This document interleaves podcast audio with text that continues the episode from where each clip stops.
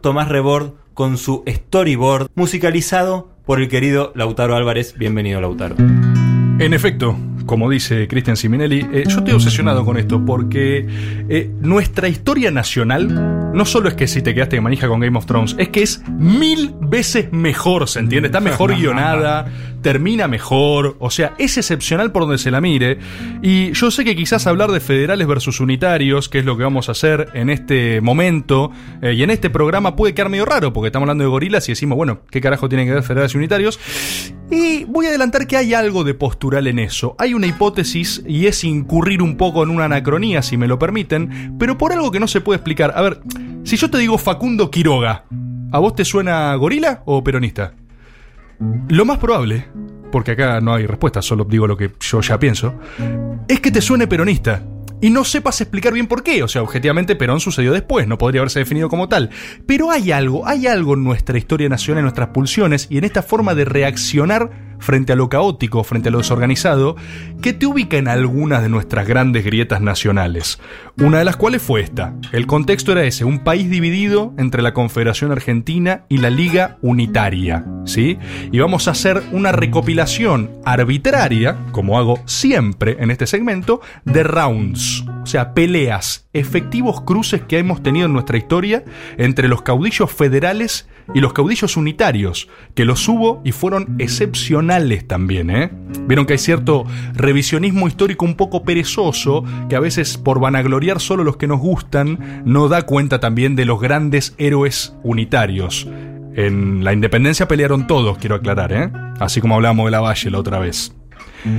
Contexto de este round 1. Round 1. El Tala. Esta es una batalla entre Quiroga y fuerzas unitarias. Del otro lado se destacaba el general La Madrid. Quiero decir algo previo de Quiroga. Porque Quiroga tiene un contexto mitológico que es fascinante. Hay mitos alrededor de Quiroga. Hay uno que lo instala Sarmiento, cuando escribe por supuesto el Facundo, no sé si saben que Sarmiento y Quiroga eran parientes. ¿Cómo? Eran parientes lejanos, eran tipo primos en tercer grado, o sea, insisto con lo de la serie Netflix, ¿eh? Si alguien pone guita en esto, es un serión, imagínate final de temporada, Tú eres mi primo, Sarmiento. Fascinante, te vuela la cabeza. Cuestión, Sarmiento fue uno de los que instaló que Quiroga de niño, una vez por los llanos lo persiguió un tigre y Quiroga lo mató. El, Quiroga Kid, un niño Quiroga, asesinó un tigre con sus propias manos y ahí ganó el apodo para siempre del tigre de los llanos.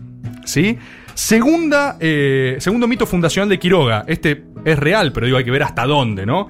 1819, Quiroga estaba preso no importa por qué, así arranca la historia, estaba preso en San Luis junto con un grupo de realistas, ¿sí? un ejército, una célula española todavía no subyugada. Resulta que los realistas adentro de la cárcel, o sea, compañeros de celda de Quiroga, quieren amotinarse, se quieren levantar contra los carceleros. Eh, y Quiroga se enfrenta contra los realistas. Entonces, o sea, el preso también los caga palos encadenado a los realistas por querer amotinarse contra el orden carcelario. Era un hombre tigre de verdad. Era un hombre tigre de verdad.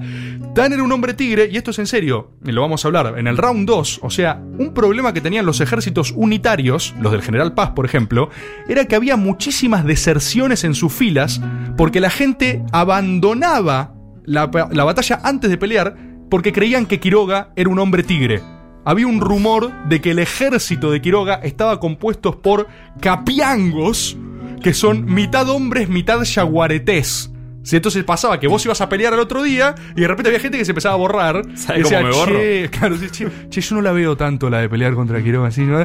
Porque decía, boludo, es un hombre tigre, o sea, si vos te la vas a jugar, por la duda si vos llegas a ser un hombre tigre, es un garrón, boludo. Es un garrón. Bueno, al principio eh, esta fama era acrecentada porque Quiroga era imbatible, ¿sí? O sea, Quiroga militarmente era una fuerza arrolladora, no había nadie que le enganase. De hecho, en esta primera batalla, el Tala, lo recagan a palos a la Madrid pero tanto lo recagan a palos que hay un momento de la batalla donde la Madrid, o sea, fíjate los dos contendientes que eran, ¿entendés? Era el final de eh, Pandilla Nueva York, ¿viste? Son todos repicantes eh, y todos se respetan ridículamente mucho. es ese clima de época, digamos. La Madrid en un momento de la batalla se pelea mano a mano contra 15 tipos del ejército de Quiroga. Eh, se imaginarán que esto, eso no le salió muy bien a la Madrid. Eh, el resultado fue el siguiente. A la Madrid le quiebran la nariz, le rompen tres costillas, le perforan el estómago, celebrando le cortan una oreja, porque Ah. dijeron, ya fue, ¿no? Vamos a llevarnos una oreja. Y antes de irse, le pegan un tiro de gracia en la cabeza. La Madrid sobrevive. ¿Pero quién es? Esto es en serio. Esto es chequeable. Esto no es como el mito de Quiroga que se transforma en tigre, quizás. Era él el tigre. Eh, a la Madrid lo dejan, o sea, lo dejan ahí tirado, objetivamente muerto, digo, no hay mucha discusión porque le pegas un tiro en la cabeza. Y después uno se rescata y dice, che, boludo, creo que ese era la Madrid. Nah, me jodés, volvieron a verlo, el chon no estaba más. Se arrastró a una zanja, No. se escondió con cadáveres y sobrevivió.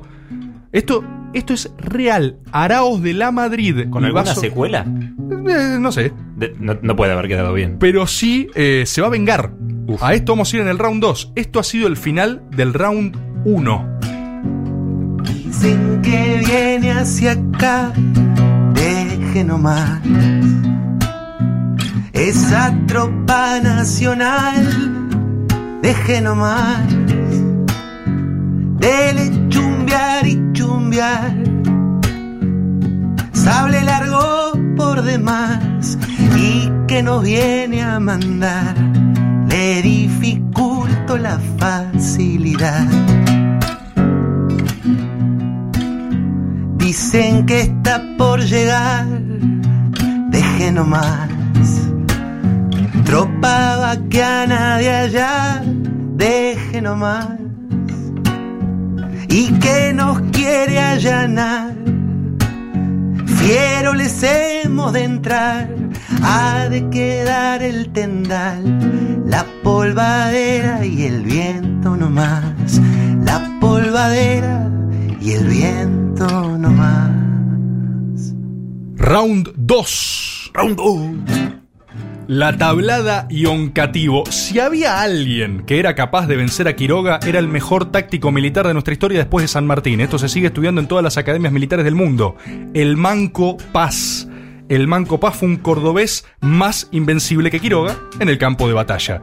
Era un tipo que era conocido, insisto, táctico militar, no era una cosa de arrojo y fuerza. Era una cosa hasta, era conocido por sus movimientos de la artillería. El tipo te descolocaba. Eh, de hecho, hay historiadores, por ejemplo el Colorado Ramos, que se definen, eh, se refieren a esto como la tragedia mediterránea. Porque él decía, dos hombres de esa envergadura, si se hubieran unido contra la élite portuaria, viste una forma distinta de medir la Argentina, quizás otro hubiera sido el destino de la patria. Hay que aclarar esto también, no es tan lineal la historia, no es eh, Manco Paz unitario Garca. El Manco Paz era un tipo que estaba reenfrentado con la élite portuaria de Buenos Aires. O sea, lo adoptaban porque era lo único que quedaba, pero un chabón que quería trasladar la capital a Córdoba, que quería federalizar también ingresos al Estado Nacional. O sea, no es todo tan lineal. Y tal es así que se enfrentó con Quiroga y le ganó las dos veces, tanto en la tablada como en oncativo. De hecho, hay una frase textual de Paz después de la tablada que dice esta ha sido la operación militar más arrojada de la que he sido testigo o actor en mi larga carrera. Me he batido con tropas más aguerridas, más disciplinadas, más instruidas, pero más valientes jamás. O sea, Paz estaba sorprendido de lo completamente locos que estaban los, los hombres de Quiroga, entre quienes estaba el Chacho Peñalosa también, ¿eh? Creo que tiene un récord de cargas a caballo contra artillería el Chacho Peñalosa. O sea, un tipo que linealmente iba corriendo con un caballo a enfrentarse a gente que estaba disparando. Esa era la, la táctica militar también del otro lado, ¿no? Entonces, Paz vence a Quiroga eh, y Quiroga queda muy enojado con esto porque el chabón venía de invicto mal. Eh, tal es así que hay una frase muy famosa de Quiroga, eh, enojado, que dice: Paz me ha vencido con movimientos de contradanza. Como Uh. que lo corre como diciendo, esto no es pelear, ¿entendés? Vos no te la bancaste, me hiciste cosas raras vos, ¿entendés? O sea, efectivamente, no le gana por fuerza, le gana porque le acomodaba la artillería de formas locas, le aparecían por atrás, por el costado, porque yo decía, ¿qué mierda está pasando? ¿Entendés? yo quiero pelear, ¿dónde están? Viene la frase, me derrotó con movimientos de contradanza, como bajándole el precio, como que estaba... Mano eh, negra. Claro. Mano negra. Él estaba peleando y yo estaba bailando ballet. No vale esto, ¿entendés? Quiero decir, esto no vale, no vale. No, No vale. no. En ese sentido, acá es importante aclarar esto, esta también fue la revancha de la Madrid. ¿Se acuerdan de El Inmortal? La Madrid literalmente gana el apodo del inmortal después de que básicamente Y sí. es inmortal. ¿Sí? Arroba el inmortal. Arroba el inmortal. Eh, el Manco Paz, después de derrotarlo, le da rienda suelta a la Madrid para que ocupe La Rioja, los territorios de Quiroga. Esto es uno de los momentos más oscuros de la historia de guerras civiles argentinas porque el nivel de crueldad y de tierra arrasada que hace la Madrid con las tierras de Quiroga son eh, incomparables. Imagínense un tipo que le puso un tiro en la cabeza, le cortaron la oreja, le rompieron la cara, o sea, estaba un poco enojado el chabón, evidentemente. Pero ocupa La Rioja y da vuelta a todo el chabón. El hecho más saliente es que encadenó a la madre de Quiroga, ya fue a buscar a la vieja de Quiroga, porque Quiroga se refugió con Rosas abajo, la fue a buscar, la encadenó y la paseó por todo el pueblo para obligarla a confesar dónde estaban teóricamente los tesoros escondidos de Quiroga. No tenía un choto. Medio gorila de su parte, podríamos decir. Así termina este round 2, muy desfavorable para Facundo Quiroga. General Quiroga, con sus riojanos, viene pisando fuerte desde los llanos.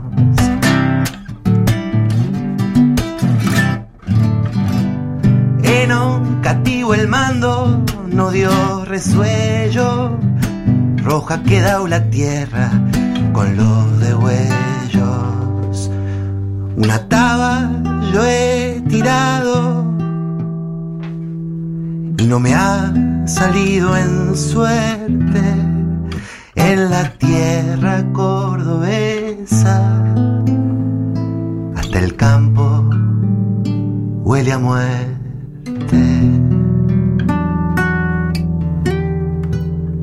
Round 3. Round 3. Enfrentamiento final. Este round se llama Nada tiene sentido. Porque objetivamente nada tiene sentido. Estábamos hablando del mejor, uno de los mejores tácticos militares de nuestra historia, que era el Manco Paz. Eh, ¿Saben cómo cae el Manco Paz? Porque el Manco Paz acá era Batman, o sea, les acabo de decir que desterró los federales, consolidó la Liga Unitaria, o sea, estaba mucho mejor parado que Rosas. ¿Sabes cómo cae el Manco Paz, Cristian? ¿Cómo cae Tomás? Eh, de Orto, reconociendo un campo de batalla, eh, lo cazan unos gauchos random. O sea, gauchos, gauchos random, así le quiero decir a la gente, ¿sí? De López. Eh, y dicen, che, boludo, ese no es el Manco Paz. Estás así mirando el campo de batalla como diciendo, eh, che, creo que conviene pelear por acá.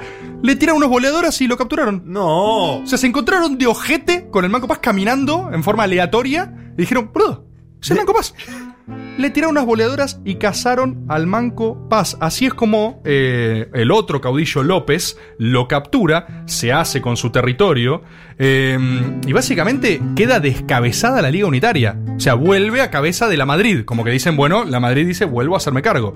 Que hace un paréntesis acá porque hay una historia fabulosa encerrada en todo esto. Que es que eh, entre la mitología de Quiroga estaba un caballo muy especial, que es el caballo moro. Quiroga tenía un caballo que supuestamente era un caballo mágico, un caballo que Quiroga amaba con todo su corazón y con cual hablaba. Todos los testimonios de la época dicen que Quiroga consultaba con su caballo Uy, uy, antes uy. de pelear, ¿sí? Y después se quejan de Maduro consultando con el gorrión. Me siguen un caballo mágico que dicen que antes de las batallas con paz, el caballo moro no se quiso dejar ensillar. La Dato. veía venir. Caballo dijo.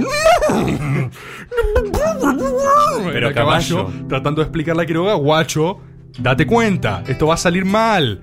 Cuestión: López, otro federal, eh, por las internas que siempre están en la historia, se llevaba como el orto con Quiroga. Se odiaban, eran dos federales que se detestaban. Entonces, cuando capturan al Manco Paz, otra de las cosas que capturan es el caballo moro. El caballo moro de Quiroga, que era lo que él más amaba en el mundo. A partir de ahí empieza un episodio insólito de la historia argentina, que es que se empiezan a pelear por el caballo. O sea, Quiroga se lo reclama a López, López no se lo quiere dar, López se hace el boludo y Rosas en el medio tiene que mediar una entrega a un caballo.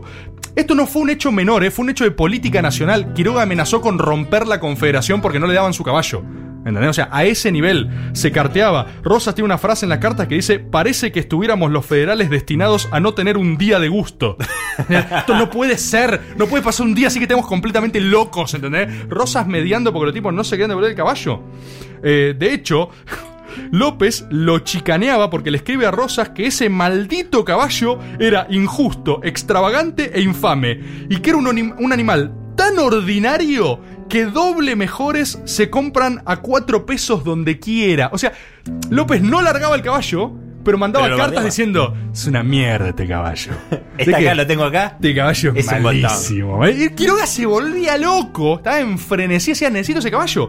Esto fue tan terrible que Tomás Manuel de Anchorena, el tipo más rico del país y primo de Rosas, en un momento dice, basta, loco, basta, vamos a difiar la conversación por un caballo. Estamos locos, lo compro. Anchorena se ofrece a pagarle a Quiroga el caballo para que se deje joder. Como que Chorena intercede y dice, mira, tengo un montón de plata, ya está, lo tiene López el caballo, ¿entendés? Quiroga contesta, estoy disgustado más allá de lo posible. Estoy seguro que pasarán muchos siglos de años para que salga en la República otro caballo igual. Y no soy capaz de recibir a cambio de ese caballo ni todo el valor de la República Argentina. No. Este es Quiroga hablando de su caballo, ¿se entiende? No hay oro en el mundo que pueda comprarme mi caballo moro. Terrible. No se reencontró nunca, pues lo asesinaron, lamentablemente. La cuestión es que después de la caída de paz, Quiroga vuelve a avanzar sobre sus enemigos y vuelve a derrotar a la Madrid. Por tercera vez en la batalla de Ciudadela. O sea que el round 3 definitivamente va para Quiroga. Gana esta pelea. Y acá se da una de las perlitas de la historia argentina. Porque esto es hermoso. Este intercambio es. ¿Se acuerdan que le dije Pandilla de Nueva York? Viste que esa película tiene esa cosa de que se odian, pero el respeto. O sea, el chabón tenía Respect, el, el cuadro del Priest Fallon de su enemigo y dice: Oh, un enemigo a mi altura. Esta cosa tan espartana, ¿viste? Cuestión que la Madrid derrotado se refugia en Bolivia y, atente a esto, pide un salvoconducto para su familia. Le pide la Madrid a Quiroga, por favor, mandame a mi familia a salvo. Por favor, recordemos, la Madrid venía de encadenar a la vieja de Quiroga y pasearla por toda la ciudad, ¿sí? Escuchen esta carta que le responde Quiroga. Me viene usted ahora recomendando a su familia como si yo necesitase de sus recomendaciones para haberla considerado como lo he hecho. Usted no se acuerda de la pesada cadena que hizo arrastrar a mi anciana madre en La Rioja, mas yo me desentiendo de eso y no he trepidado un momento en acceder a su solicitud. Y esto no por la protesta que usted hace, sino porque no me parece justo afligir al inocente.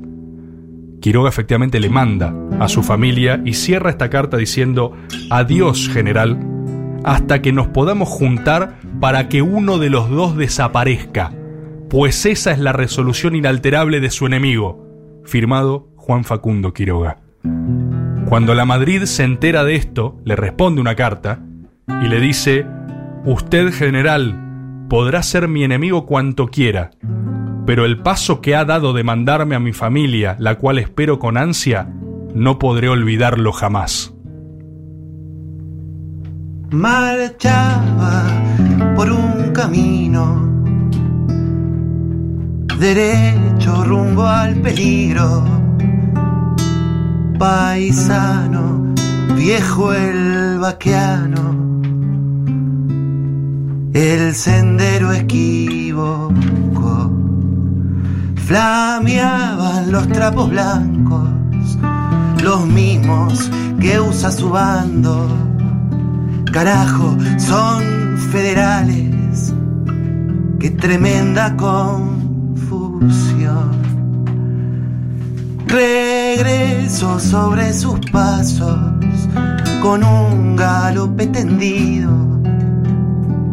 Lo siguió el gaucho Ceballos y ya todo terminó. Boleadoras pampas bolearon su suerte. Gusto a pasto, susto a muerte. El manco cayó. Adiós, general. Adiós.